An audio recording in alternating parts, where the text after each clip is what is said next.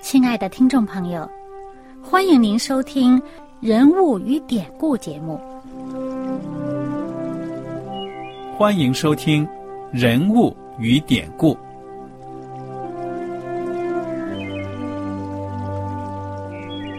听众朋友们，当你读圣经的时候，不知道有没有过这样的想法：生活在几千年前的圣经人物。与我们这生活在二十一世纪的人有什么相关吗？那些古时候缔造了历史的伟人们，只是些令我们感叹而望尘莫及的对象吗？那些败坏了品德的小人和有负圣托的失败者，难道只是为了让我们嗤之以鼻吗？在这个人物与典故的节目里。我和小燕将与大家一起，通过圣经中的人物和他们的事迹，看看我们能从他们的故事中得到哪些启发，以便用正确的态度来对待我们每天所面对的生活和挑战，共同奔走天国的旅程。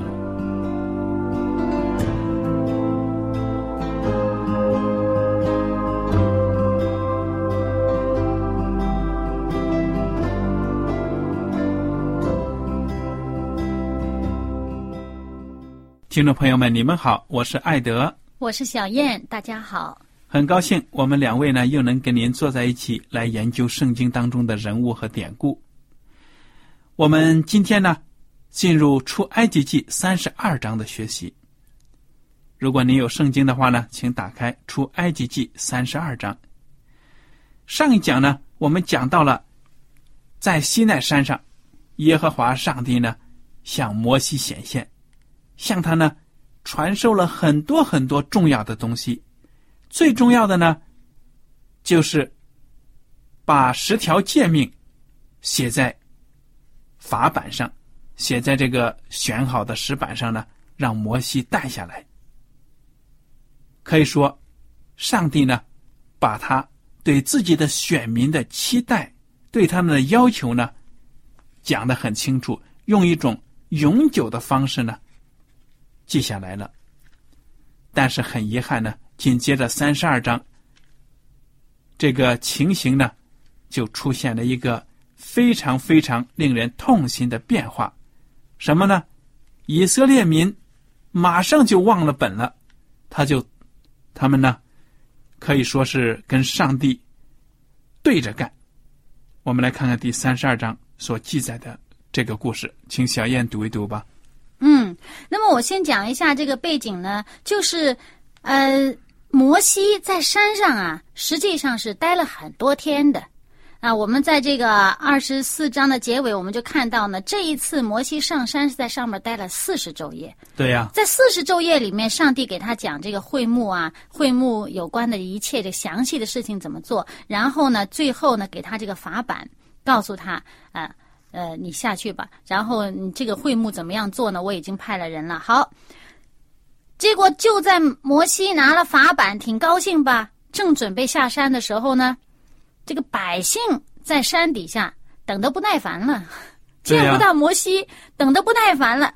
于是他们就用自己的方法来干，呃，干他们所想干的事情。我们就看看百姓做了些什么。这个三十二章一开始就说。百姓见摩西迟延不下山，就大家聚集到亚伦那里。亚伦就是摩西的哥哥啦。然后呢，就对着亚伦说：“起来，为我们做神像，可以在我们前面引路。因为呢，领我们出埃及地的那个摩西，我们不知道他遭了什么事儿。”嗯，哈，这个迫于压力哈。那么这个亚伦呢，就对他们说了。你们去摘下你们妻子儿女耳上的金环，拿来给我。那百姓就摘下他们耳朵上的金环，交给了亚伦。亚伦呢，接过来以后呢，就铸了一只牛犊，那是用金子做的啦。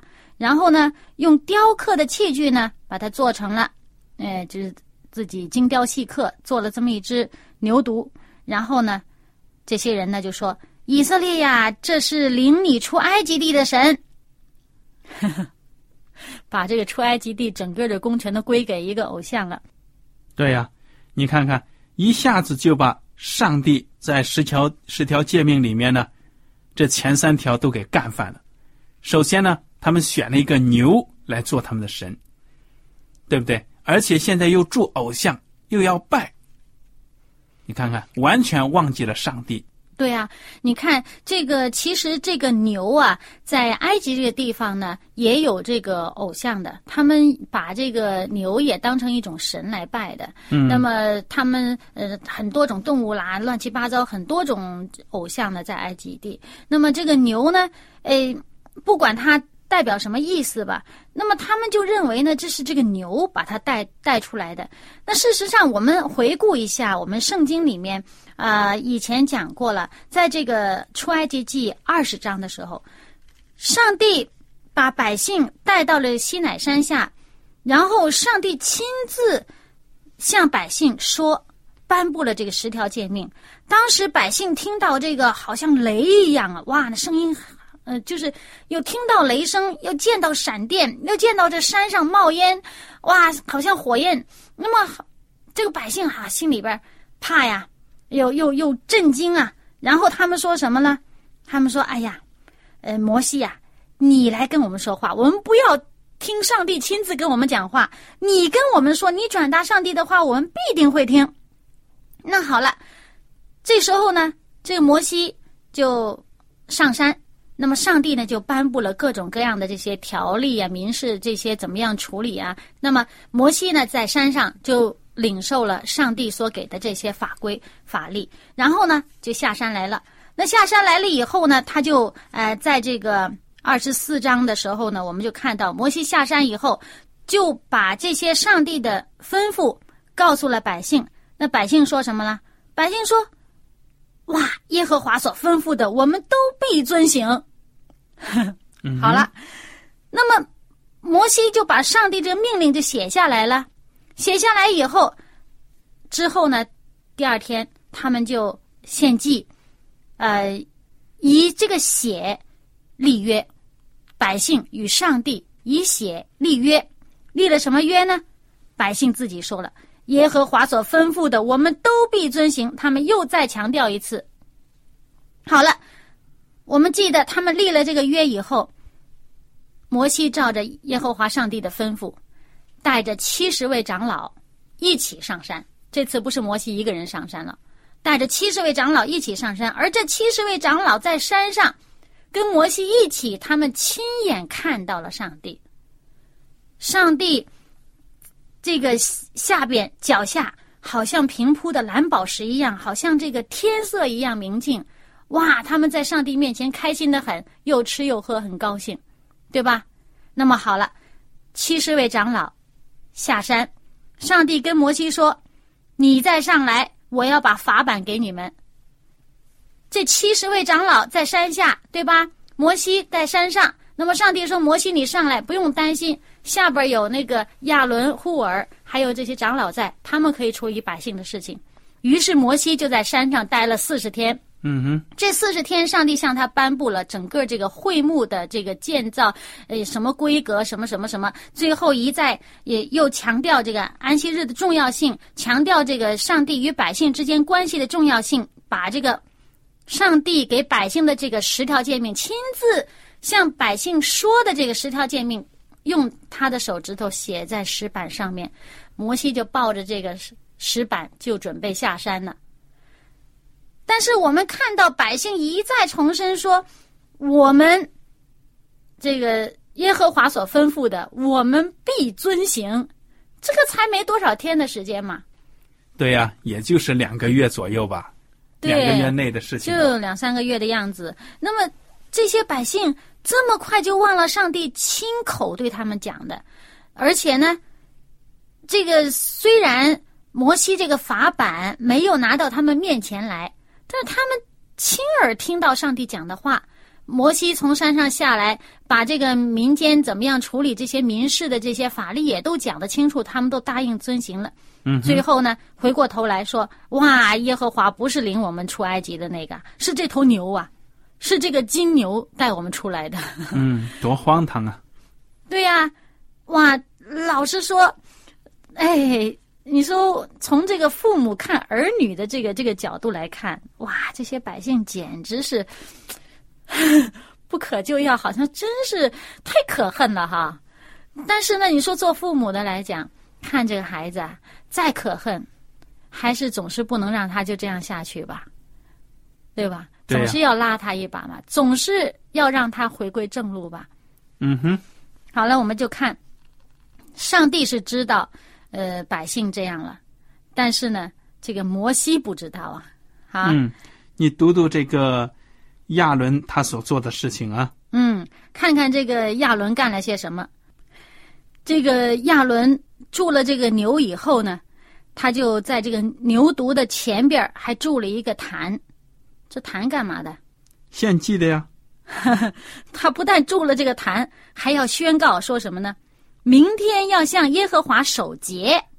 你看看这个亚伦呢，他明明知道上帝的形象呢不是牛，甚至呢他自己前面有没有讲过？他跟长老们上到前面去，上到对啊，山上去，对啊，对啊，他竟敢建一个牛牛的像，而且说要向耶和华守节。你看他，可以说他是两面不是人呢，对不对？他这矛盾的很啊。对呀、他在上帝面前呢，他他得罪了上帝，然后呢，还还想装出一副仍然敬畏上帝的样子，向耶和华守节。不，我就从这儿呢看到两个这个猜测啊。那么一个呢，就是说，说不定呢，他会觉得啊，那我们之前是呃耶和华的子民嘛，耶和华把我们带出来。那百姓你们既然说是这个不是耶和华带我们出来，呢是这个牛，那么咱们先把耶和华这段先把它了了，先明天向耶和华守节，守节完了以后呢，你们再去拜牛好了。那这是第一个猜测。第二个猜测呢，就是他说明天向耶和华守节。结果你看，这个次日清早，百姓起来献番祭和平安祭，就坐下吃喝，起来玩耍。他们会不会另外一个层面，就是说，他们把这个牛当成一个耶和华的替身，把这个牛当成耶和华了？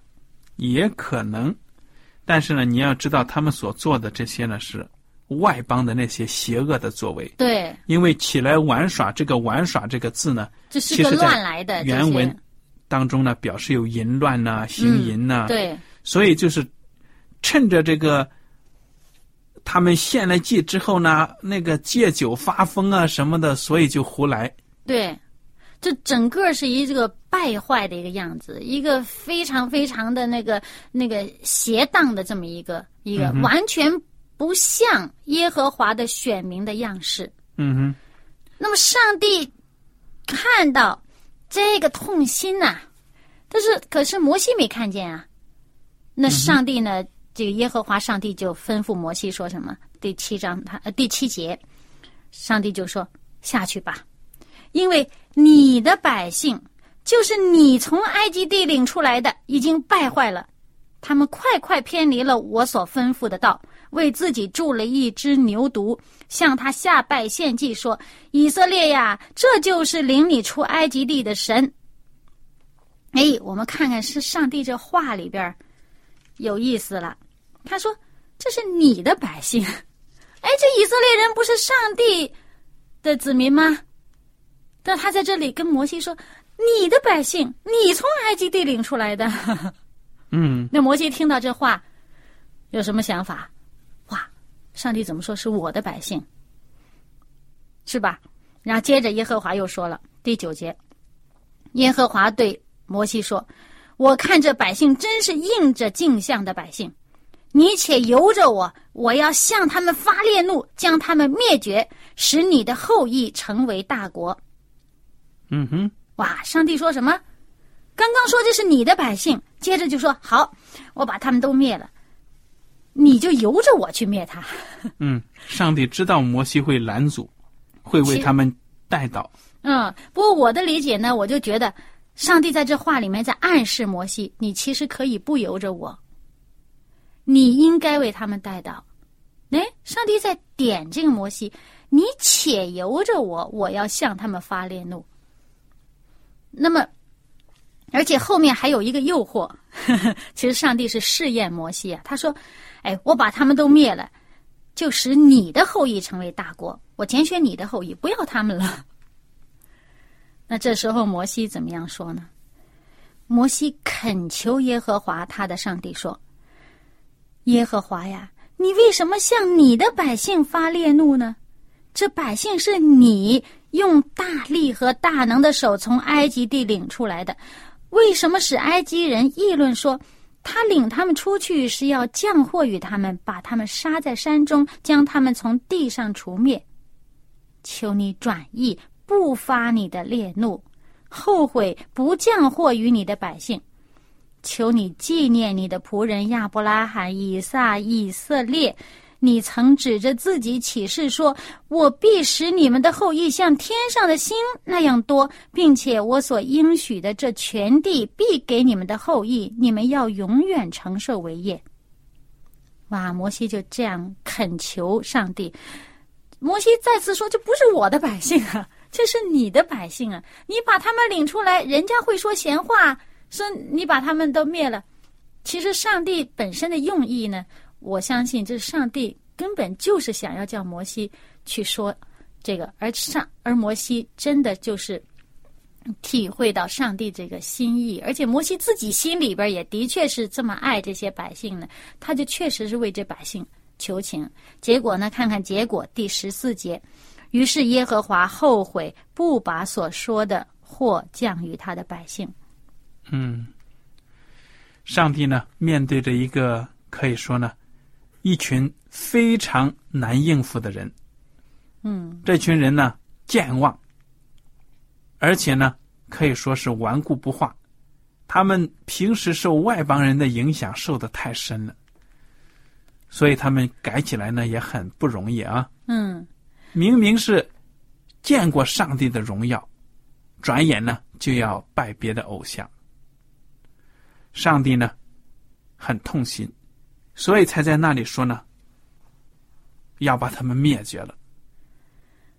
这个痛心的样子呢，我想他在当年发洪水灭挪亚那一代人的时候，可能也是这样的痛心。对，真是这里面用了两个字，跟在洪水的时候用的一样，就说耶和华后悔。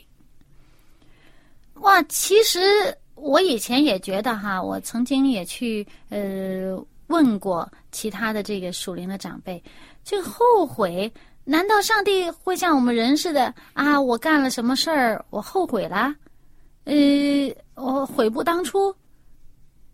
当然不会了，嗯，因为我们都知道上帝是全知的上帝，他知道将来发生的事情，还没有发生他就知道，那么他当然就不会做什么事情让他后悔，对不对？嗯，这里的后悔呢是一种。可以说呢，伤心之极，嗯，那种心里面的难受，嗯，其实怎么说呢？呃，作为这个父母哈，对孩子有时候看着孩子就顽固不化，这个这个明明是错了，死要往那个错地方，硬要往那儿继续下去啊，那个父母那种心急、那种气愤、那种痛心呢，哎呀，真是我恨不得当初没生你，但是呢，你。虽然是这么说，虽然说哎呀恨不得没你这孩子，但是事实上呢，这孩子还是我的，我还是要拉他一把，还是要救他，我不能看着他这样下去。嗯，我这种父母心肠啊，嗯，那上帝呢？哇，我们知道呢，圣经上形容上帝呢是永不改变的，所以他并不至于说是。啊，后悔我做我之前做的做的不妥，我以后啊，呃，改主意了，不至于的。上帝不会这样的，上帝永不改变。所以有的人呢就会说，他说：“哎呀，这个地方呢可以这样理解，说上帝呢，他既然他的本性、他的品格，他是公义的，又是慈爱的，那么他之前说要把他灭绝。”他是出于他这个公义这个性质，那么现在呢说饶恕他们呢，说再给他们机会呢，出于他这个慈爱。其实他们说这个是上帝本身对以色列人这个对他百姓的这个对他子民的这个态度呢，这个原则其实是没有变，都是要救他们脱离罪恶，而用的方式改变了。之前的方式可能就是说威胁他们，你们这样做其实不是威胁了，就是说把这个后果告诉他们，你们这样做就是自取灭亡，你不要这样下去。如果你这样下去，我就怎么怎么怎么样，那么。百姓可能害怕了，出于害怕的心，可能就不这样犯罪。然后另外一方面呢，说，那么因为我这慈爱，我吸引你，我一个爱你，你来投靠我，你悔改吧，你悔改，我就赦免你的罪，我就不看你的罪恶，我就让你们可以重新有这个生命，重新可以有这样我们这个呃子女的关系。他有的人就认为这个是一个这个手法，就是方法的一个一个改变，并不是说上帝对他们的这个旨意、对他们这个心意改变了。嗯，那么我们又看到呢，事实上呢，我甚至觉得这件事情，上帝本意就是要救他们脱离这个罪恶的。上帝知道这些百姓就是硬着脖子，就是就是不肯悔改的。呃，上帝本意就是想救他们脱离罪恶，所以他在前边才说了这话，跟摩西说：“他说你且由着我。”实际上就暗示他你不要由着我。那摩西就真的的确是就跟上帝说求情，说你们。呃，这个百姓呢是你的百姓啊，你纪念他们的祖先，你跟他祖先立个约，你们你现在也跟他们呃饶恕他们，让他们能够承受着永远的这个产业。仍然哎，所以呢，上帝呢，这正是心满意足，也不是使用字，我可能用这个字不恰当啊。就是上意呢，上帝呢见到摩西所做的这个呢，正是他想要的这个结果。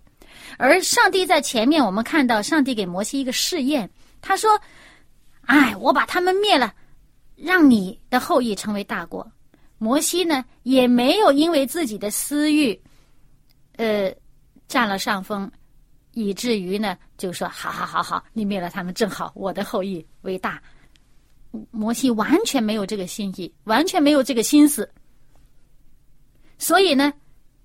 假如说摩西他的私欲上来了，觉得，哇，这个好机会，好好好，他们都死吧。那我的后裔为大，就我一个是在上帝面前是异人，其他都是完蛋。哎，这个摩西就落在试探里面了。但是这里没有，我们看到呢，上帝只是试验摩西，而摩西呢经得起考验。摩西心里完全没有这个思念，他是为百姓求情。百姓，上帝不说吗？这是你的百姓吗？那上帝做这个摩西作为上帝的仆人，既然百姓是上帝的百姓，摩西就处在一个为上帝的百姓服务的这么一个地位上，他就为百姓求情，他把自己把这个百姓看成自己，跟自己是一样的，那么正合上帝的心意。好了。这时候，摩西在山上，虽然知道百姓犯罪了，还不知道犯了什么，还不知道他们究竟是严重到什么地步了。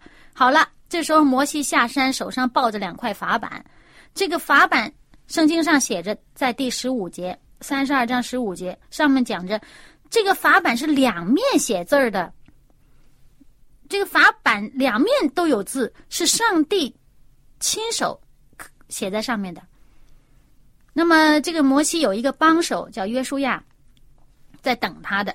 那么，约书亚听到百姓这呼喊的声音，就跟摩西说：“啊，营里边有有有战争啊，我们赶快下去了。”这个摩西就说：“不是战争，我听到的是唱歌的声音。这听到声音还不算，前面上帝告诉他百姓干了什么坏事了。呃，这个摩西也听到声音了，听到这个声音还不算。”等到挨近了一看，哇！百姓在那儿狂欢跳舞啊！这时候摩西是真的是这个愤怒的，愤怒到没办法克制了，就把这法板一下子摔到山下，就给摔碎了。嗯哼。然后呢，又把这些百姓所铸造的这个呃金牛犊，把它磨得很细很碎，把它撒在水面上，这个叫以色列人喝，你们喝你们的罪孽吧。但是气虽是气呀，事情还是得处理啊。知道是个亚伦在下在那儿没干好事儿，因为亚伦是上帝拣选的这个大祭司，你你是他哥哥，跟他一起嗯哼，做这个事情的啊，嗯，带百姓出埃及的，这个他肯定先要问亚伦，但是他也知道亚伦轻易不至于干这坏事儿，所以他就先说：“他说这百姓向你做了什么？你竟然让他们陷在大罪里边儿。显然，这个亚伦责任责无旁贷，你让他们陷在大罪里，但是呢，可能你有原因，你可能给自己辩护吧，是不是？好了，这亚伦就说了，他说：“啊，你别发怒啊！这个百姓专于作恶，你是知道的。他们跟我说，他说，呃，你为我们做像，嗯、在我们前面引路，因为我们出埃及，呃，领我们出埃及的那个摩西啊，我不知道他遭了什么事儿。呃，当时摩西在山上嘛，山上有火焰的样子。